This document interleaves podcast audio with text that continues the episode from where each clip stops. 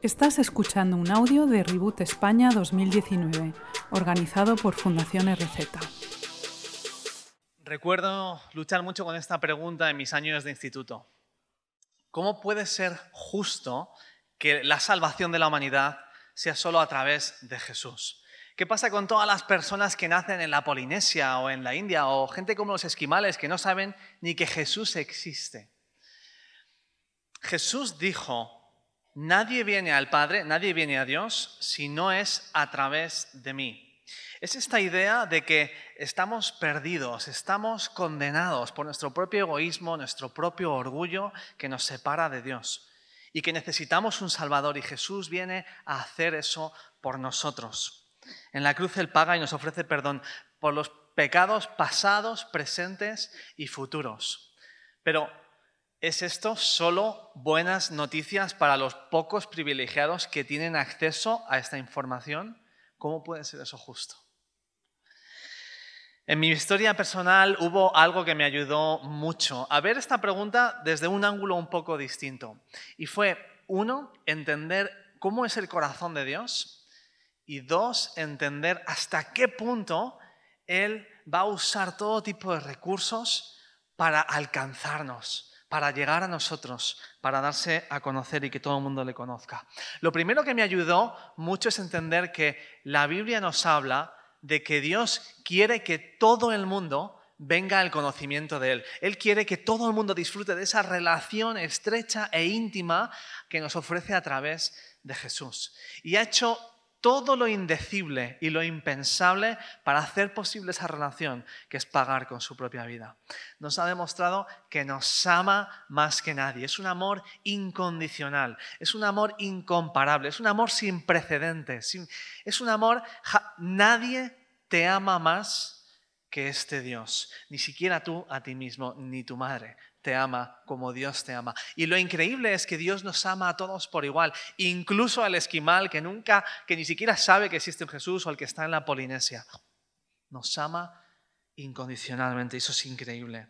Y por eso Dios usa cualquier tipo de herramienta y de situación para llegar a nosotros, para alcanzarnos.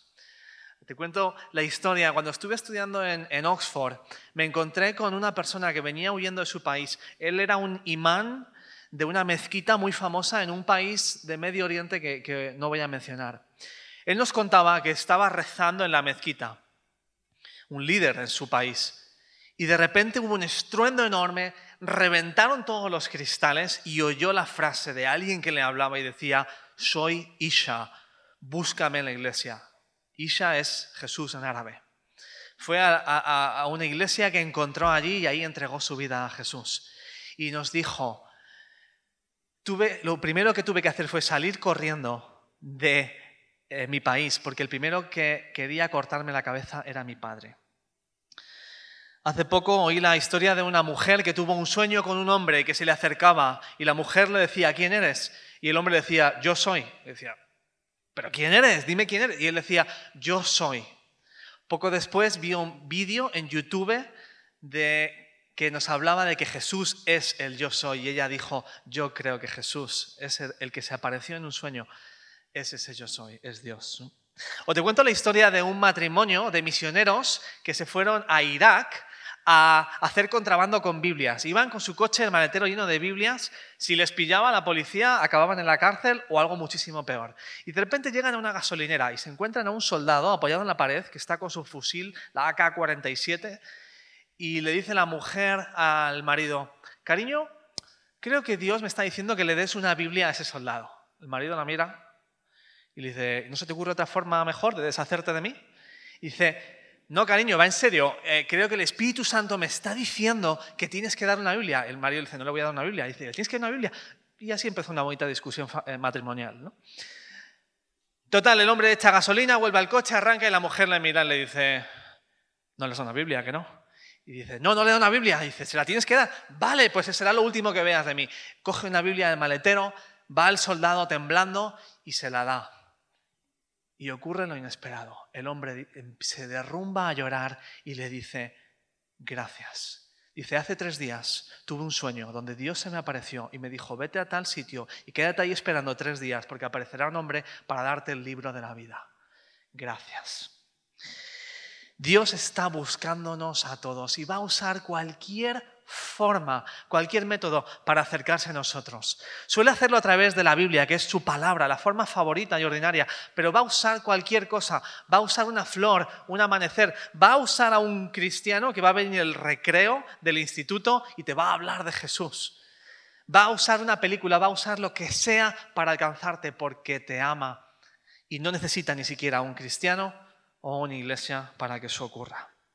La Biblia dice que nadie tiene excusa. La misma creación declara la gloria de Dios. Es decir, hay suficiente evidencia. Es obvio. Y Dios nos va a juzgar a todos proporcionalmente a la evidencia que se nos ha dado. Ninguno vamos a estar en el juicio final y decir, eres injusto, yo lo habría hecho mejor, ¿cómo es posible? Todos vamos a decir, eres santo, eres bueno, eres justo. Ahora lo entiendo, se nos van a abrir los ojos, vamos a entender hasta qué punto el mundo ha rechazado a Dios y hasta qué punto Él ha hecho lo imposible por alcanzarnos a todos. Ese es el corazón de Dios. La pregunta con la que quiero terminar es, ¿y qué vas a hacer tú y qué voy a hacer yo con la evidencia que ya se me ha dado? El apóstol Pablo cuando predicó en, en Atenas a los filósofos griegos les dijo, en realidad Dios no está tan lejos, no está lejos de ninguno de nosotros. ¿Cómo vas a responder? Gracias por escuchar este audio. Para más recursos, busca Fundación RZ en redes sociales o visita nuestra web fundacionrz.es.